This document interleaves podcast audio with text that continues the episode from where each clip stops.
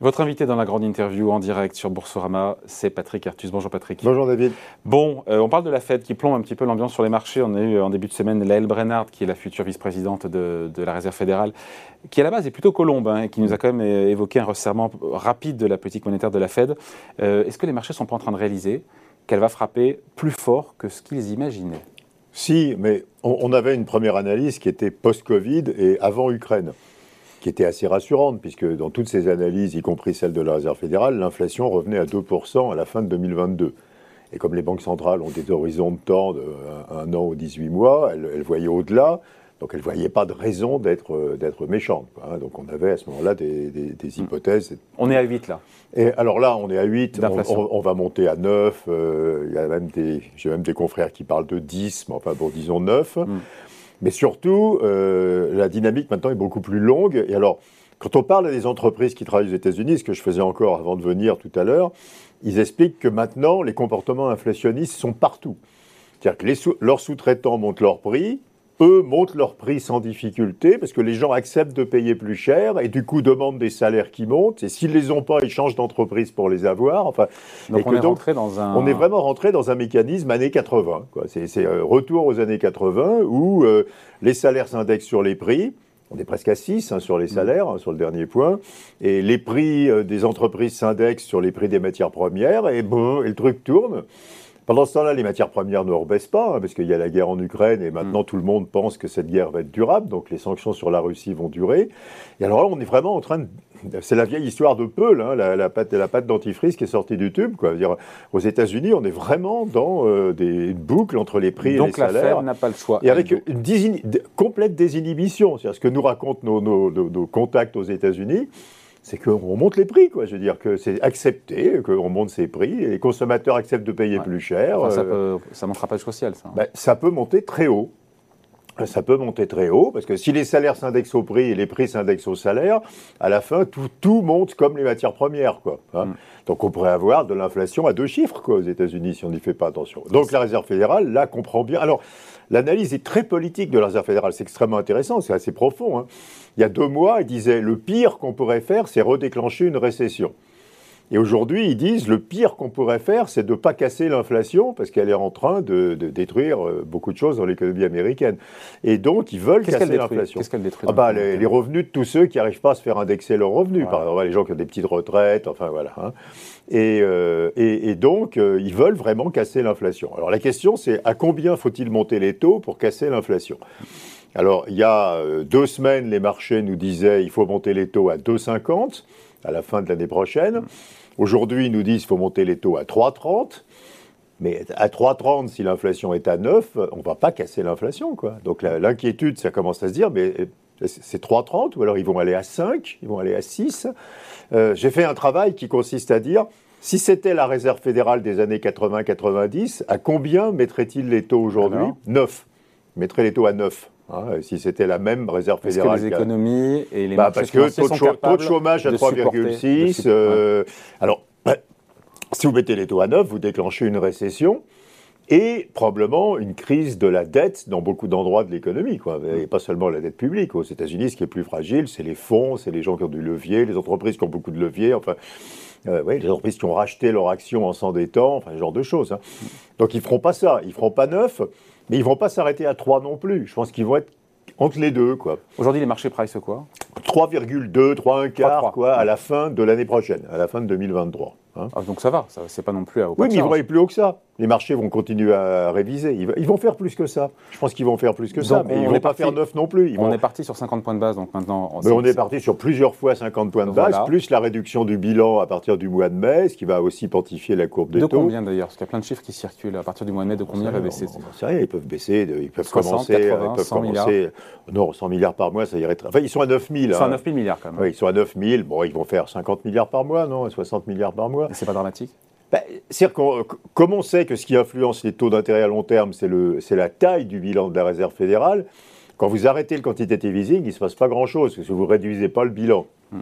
commencez à réduire le bilan avec une perspective de le réduire, je ne sais pas, de 1000 milliards par an, par exemple, là, vous commencez quand même à avoir un vrai effet sur les taux d'intérêt à long terme. 1000 milliards par an, ça fait 80 par mois. 80 par mois, ouais, C'est un peu plus que 50. Mais, euh, on n'en sait rien, ils ne le savent pas non plus eux-mêmes. Hein. Euh, mais, euh, enfin, ils sont, ils sont en train, tous les jours, de s'inquiéter plus de l'inflation. Ça, c'est à peu près clair. Parce qu'à nouveau, euh, quand vous parlez à n'importe quel acteur de l'économie aux États-Unis, hein, des fonds d'investissement, des entreprises, ils vous disent tous, mais là, c'est parti. Quoi. Je veux dire, on ne sait pas ce qui va arrêter ce truc. À partir de quel niveau les marchés vont se mettre à broncher? Euh, Parce que si c'est 50 points de base à chaque séance, à chaque meeting, il reste combien de meetings d'ici la fin de l'année quoi? Il y en a quoi? Mais il faut se rappeler que c'est après il y a le transitoire et le définitif. 93-94, hein, fameux, euh, fameux choc. Qui n'a pas euh, laissé un bon souvenir. Hein. Bah, ils, avaient, ils, montent très violemment les taux d'intérêt. De mémoire, ils font 400 points de base dans l'année. Euh, les marchés le prennent très mal et six mois après, les marchés avaient oublié. Quoi, hein. donc, il faut pas parce, non plus. Parce que, bah, parce que l'économie était repartie, parce que c'était juste un choc. Quoi, je dirais. La différence, quand même, c'est qu'aujourd'hui, d'abord, les taux d'endettement sont beaucoup plus élevés que dans les bah années 90. Bah le levier des entreprises est beaucoup plus élevé. Le levier des fonds est plus élevé. Enfin, bon. Enfin, à nouveau, ils ont changé euh, de perception. Mais la Fed ne pourra rien faire parce qu'elle n'ira pas jusqu'à 8 ou 9 bah, alors, sur euh, Oui, mais alors la question après. Euh, alors il y a une question après que je me pose, mais j'ai pas la réponse. Est-ce que faire la moitié du chemin, disons qu'ils finiront par aller à 4 à un certain moment. Quoi. Donc ils font la moitié du chemin. 4 en 2023 Fin 2023. Disons qu'ils sont à 4 fin 2023. donc ils viennent de 0, ils sont à 4, ils auraient dû aller à 8. Donc ils font la moitié du chemin. Est-ce que ça aura un effet important sur l'inflation Est-ce que, est que, ça vaut la peine? Que ça aura sans doute un petit effet sur l'inflation, mais à nouveau, si l'inflation est partie sur une dynamique très explosive, pas tant que ça, et quand même, ça va faire du mal à l'économie. Parce que ça, Donc, est-ce que ça vaut le coup de le faire? Bah, Est-ce que ça vaut le coup de faire 4 ou est-ce qu'il ne faudrait pas mieux faire 8 tuer le truc et puis après, euh, enfin revenir aux dynamiques du passé, c'est-à-dire au lieu d'y aller un tout petit peu, s'arrêter à mi-chemin et regarder, est-ce qu'il faudrait pas mieux faire Volcker quoi? Donc et on, on, tue le truc. On provoque une récession. on provoque une récession, mais dans un an, il n'y a plus d'inflation. Et enfin, on, revient au cycle du passé de la Réserve fédérale où c'était très violent. une récession de combien si on faisait des taux bah, Déjà, l'économie américaine n'est pas très brillante parce qu'il y a déjà la réduction du déficit budgétaire hein, qui est liée aux difficultés de Biden à passer quoi que ce soit au Congrès. Donc, grosse réduction du déficit public, au moins 4 points de PIB par rapport à l'année dernière. Il y a la, les salaires sont à 6, mais l'inflation est à, est à 8 et elle va monter à plus que ça. Donc, il y a de perte de pouvoir d'achat des ménages. Il euh, n'y a pas d'inquiétude Ukraine aux États-Unis. Ça, les Américains, ça n'a pas d'effet sur l'économie américaine. Hein. Enfin, c'est une économie qui va être déjà relativement, euh, pas, pas, extrêmement dynamique. On va avoir une croissance en cours d'année peut-être qui ralentirait jusqu'à un rythme de 1% par an. à la, fin la demande, pour l'instant, Patrick, est toujours au rendez-vous. Le marché du travail est vigoureux. Oui, mais il y, a de l'inertie. Mais enfin, perte de pouvoir d'achat, contraction budgétaire, euh, hausse des prix, et puis difficulté d'approvisionnement, comme dans tous les pays. Donc, il y a une économie qui n'est pas qui, est, pas brillante, brillante, quoi, qui va être, qui va être sur une croissance peut-être de l'ordre de 3% sur l'année, hein, en moyenne annuelle. Donc déjà, ils ont une économie qui est quand même pas extraordinairement au boom. Et puis, euh, oui, ça ferait, ça ferait quand même. Euh, même je me demande, si vous voulez, ils vont pas le faire. Hein, c'est pas une prévision, mais ce qu'ils vont faire, qui est une espèce de truc tiède, quoi. Je veux dire, oui, ils vont en faire plus que ce que les marchés croient, mais moins que ce qu'il faudrait. Est-ce que c'est vraiment bien, quoi, de faire ça Sachant que c'est intéressant aussi sur les taux de crédit immobilier à 30 ans. Hmm. Euh, c'est intéressant parce que c'est ce qui est oui, important. Très directeur, c'est ce qui sert au, financement, encore hmm. une fois, du, marché immobilier on atteint le seuil des 5% oui, 5% c'est le seul historique auquel le bah marché de l'immobilier se retourne. Bah voilà. On dit attention danger là, sur le marché immobilier Oui, oui, parce que c'est quand vous regardez ce qui, ce qui fabrique les cycles aux États-Unis, c'est gros l'immobilier. Oui, là l'immobilier va ralentir. Oui. en même temps, il, vient de, il est en lévitation. Enfin, cela étant, euh, attention, parce que c'est un seuil historique, mais les salaires sont à 6 quand même. Hein. Donc, les salaires toujours plus vite que les taux de l'immobilier. Quoi. Bon, retour en France avec cette campagne présidentielle. Je disais l'Institut Montaigne qui vient de publier une étude qui montre que Valérie Pécresse et Emmanuel Macron ont les projets les plus raisonnables d'un point de vue budgétaire. Oui. Euh, ils, sont vraiment moins dépensiers que les autres, ces deux-là? Bah, ils sont moins dépensiers. Oui, ils sont moins dépensiers parce qu'il y a des petites baisses d'impôts. De mémoire, chez Emmanuel Macron, on continue à baisser les impôts de production. Chez Valérie Pécresse, on baisse des cotisations sociales de salariés, si je me rappelle bien, mais c'est pour des montants assez modestes. Hein. C'est moins d'une dizaine de milliards par rapport à ce qu'il y a dans les autres projets où il y a des baisses fortes d'impôts, où il y a beaucoup de dépenses publiques supplémentaires. Euh, oui, mais euh, de toute façon, c'est un, un, vrai sujet. C'est quoi la trajectoire des finances publiques sur les prochaines cinq années mm. Aucun des candidats n'a vraiment voulu aborder ce sujet. les Français s'en fichent, pardon de vous le dire. Bah, les Français s'en fichent, mais ils ont tort, parce que ça va affecter leur vie quotidienne. Parce que d'un côté, euh, à un certain moment, euh, notre discussion sur on a la trouvé réserve fédérale... On a trouvé le quoi qu'il en coûte, on a trouvé des dizaines de milliards. Pourquoi est-ce que parce que, parce, que les, parce que la France s'endettait à zéro. Ce matin, elle s'endette à 1,20, ce qui n'est pas encore dramatique. Mais la, la, BCE est en retard sur la réserve fédérale, mais l'inflation de la zone euro, elle est, elle est très différente aujourd'hui. L'inflation de la zone euro, c'est pour l'instant, c'est que des matières premières. Hein, il, y a, enfin, il y a un et demi de salaire, c'est-à-dire comme d'habitude, et six de matières premières.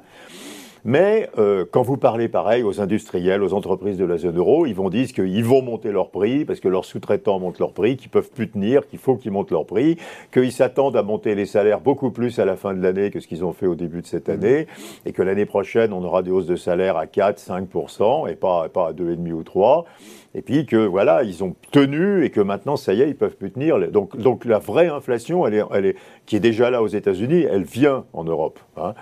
Et, à nouveau, on ne le savait pas. Il y a six semaines, on, disait raisonnablement l'inverse, parce qu'il y a six semaines, il n'y avait pas l'Ukraine, et donc on voyait que les prix des matières premières allaient se retourner. Là, c'est plus vrai, quoi. Et donc, on va avoir le même problème qu'aux États-Unis, euh, six mois, huit mois plus tard, avec de la vraie inflation, des effets de second tour, comme dit la, la BCE. Et donc l'année prochaine, si la guerre en Ukraine s'est terminée ou s'est calmée, ou, euh, euh, ils, vont rattraper leur retard. Donc on va aussi avoir des hausses de taux d'intérêt plus importantes. Les marchés pensent que la BCE sera 1,20 ou 1,25 sur ses taux d'intérêt à la fin de 2023. Bah, je suis sûr qu'ils seront plus hauts que ça. Hein. parce qu'on aura la même dynamique inflationniste. Elle n'est pas partie encore en, Europe, elle n'est pas partie, mais elle va venir. Hein, et tout le monde est dans les starting blocks pour qu'elle vienne. Sur la trajectoire des finances publiques Alors, du coup, si les taux d'intérêt remontent au niveau de la croissance, disons, hein, euh, bah, il n'y a plus, euh, plus d'aide de, de, la politique monétaire au financement des déficits publics.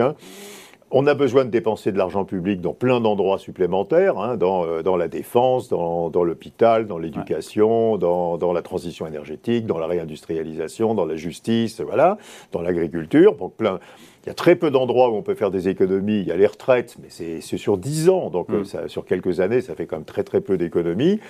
Et euh, le déficit public de cette année, qui devait être de 5%, mm. qui sans doute sans l'Ukraine aurait été en dessous de 5%, peut-être 4,5%, il va être de, alors là, 6,5 hein, à la louche, quoi, je veux mm. dire, une grosse louche, enfin à peu près ça, donc on part avec un... Et, alors, c'est quoi là et, probablement aussi, à un certain moment, il y aura des règles européennes qui vont revenir avant la fin du quinquennat. Quoi. Pas 2022, a priori Non, bah, ni 2023. ni 2023. 2024, on devrait avoir à nouveau des règles budgétaires, donc même, ça veut dire, même plus donc ça veut dire que le président élu, donc ça veut le, dire que le prochain président, pourra... sur les cinq prochaines années, il va falloir de toute façon baisser les déficits publics par rapport au niveau d'entrée, qui est d'au moins 6% cette année. Euh, dans un environnement. C'est jamais vu d'ailleurs un président élu avec 6% de site public. Bah oui, euh, historiquement. Hein. plus, donc il va falloir, euh, il va falloir faire ça dans un environnement de taux d'intérêt qui vont monter, avec des règles budgétaires qui vont revenir et avec un énorme besoin de dépenses publiques tous azimuts et avec des possibilités d'économie extrêmement lentes. Donc ça va être très très compliqué la trajectoire des finances publiques. Donc, sachant que les Français, ce qu'ils veulent, pardon Patrick, c'est le pouvoir d'achat aujourd'hui. Il n'y a que ça qui compte dans cette campagne. Oui, d'accord, mais est-ce que c'est à l'État de donner du pouvoir d'achat? Bah, Pour les Français, ils sont. Voilà. Oui, mais enfin, on voit qu'on un cercle vicieux. Il n'y a pas de marge de manœuvre budgétaire. Donc si, l'État donne du pouvoir d'achat, il le reprendra par l'impôt. Donc euh, quel est l'intérêt de faire ça quoi? Non, le pouvoir d'achat, les Français. Euh, qui en fait le plus? Dans les hmm. promesses qui sont faites dans cette campagne aujourd'hui entre les différents candidats en bah, matière de pouvoir euh, d'achat Oh, bah, il y a un peu de tout, parce qu'il y a, des, y a des, des, propositions sur les salaires. Je crois que Valérie Pécresse propose une hausse assez généralisée des hmm. salaires. Euh, il y a des propositions sur le SMIC, hein, je crois, de hmm. mémoire, Le Pen euh, et Zemmour font des propositions sur le SMIC. Euh, il y a des baisses d'impôts. Mais, mais, si vous voulez, tout ça n'est pas raisonnable, parce qu'il n'y aura aucune marge de manœuvre budgétaire. Donc la seule chose raisonnable, c'est en fait c'est une négociation avec les entreprises. Quoi. Hein, c'est la, seule, la seule marge de manœuvre, c'est, que les entreprises utilisent leurs marges bénéficiaires qui sont pas mauvaises, en tout cas qui euh, avant la guerre en Ukraine était assez bonne pour redonner. Euh, mais c'est toutes les propositions, parce que propose Thibault Langsat, par exemple, un hein, de partage de la valeur un peu plus favorable aux salariés. Ça, c'est complètement raisonnable. C'est dans le programme de Macron, si je me rappelle bien, le, dividende salarié de, de Langsat. Mais, mais mettre de des montagnes visibles d'argent public sur le pouvoir d'achat, c'est juste pas sérieux, quoi. C'est juste pas possible. Est-ce qu'il y a un risque de crise sur nos finances publiques en cas d'élection de l'un ou l'une des prétendants à l'Élysée?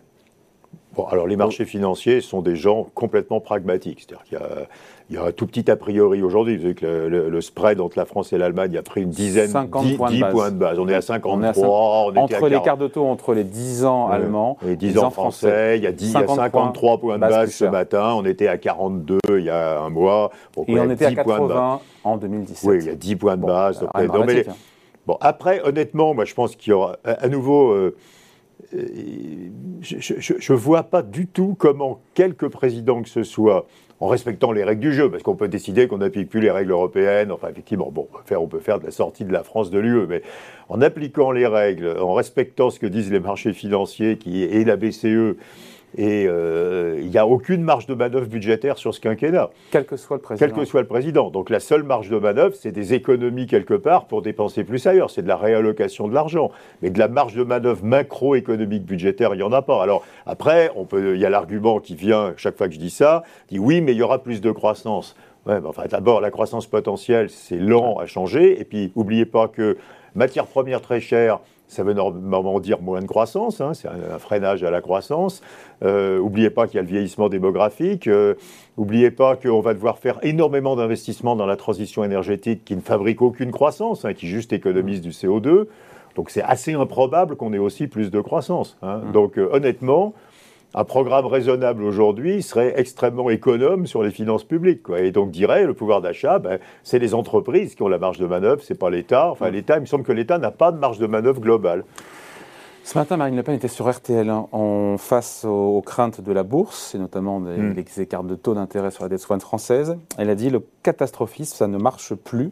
Elle affirme que son, sa politique ne sera pas dictée par les marchés et qu'elle ne mènera pas une politique en faveur des marchés.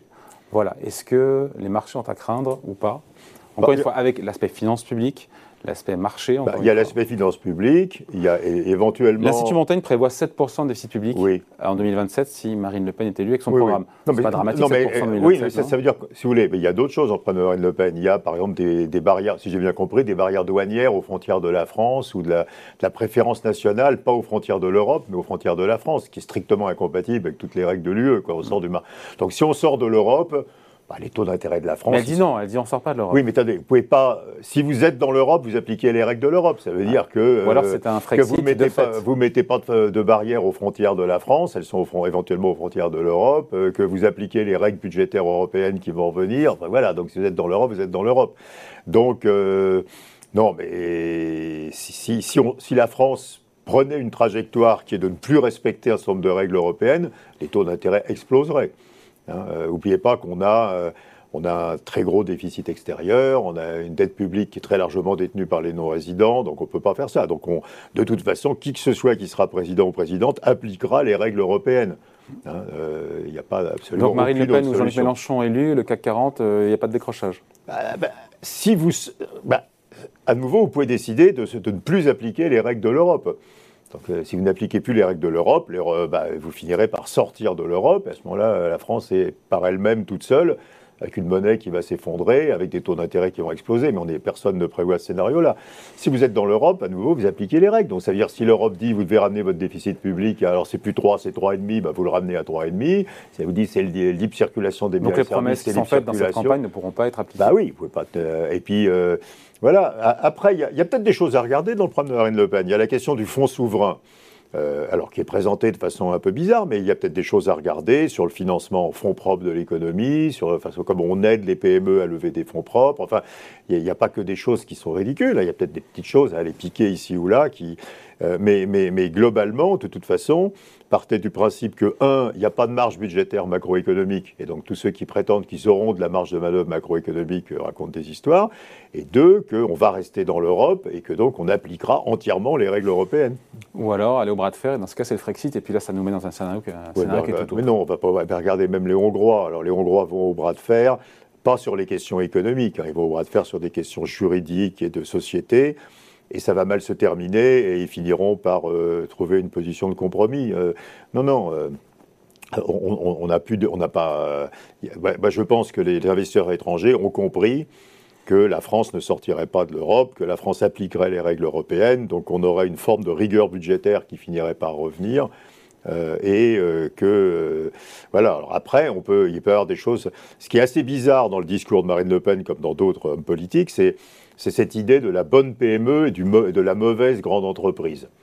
Ce qui est un truc complètement ridicule, il hein, faut quand même le dire. D'abord, la richesse de la France, c'est comme en grande partie nos grandes entreprises. Hein. on a 20 ou 25 leaders mondiaux.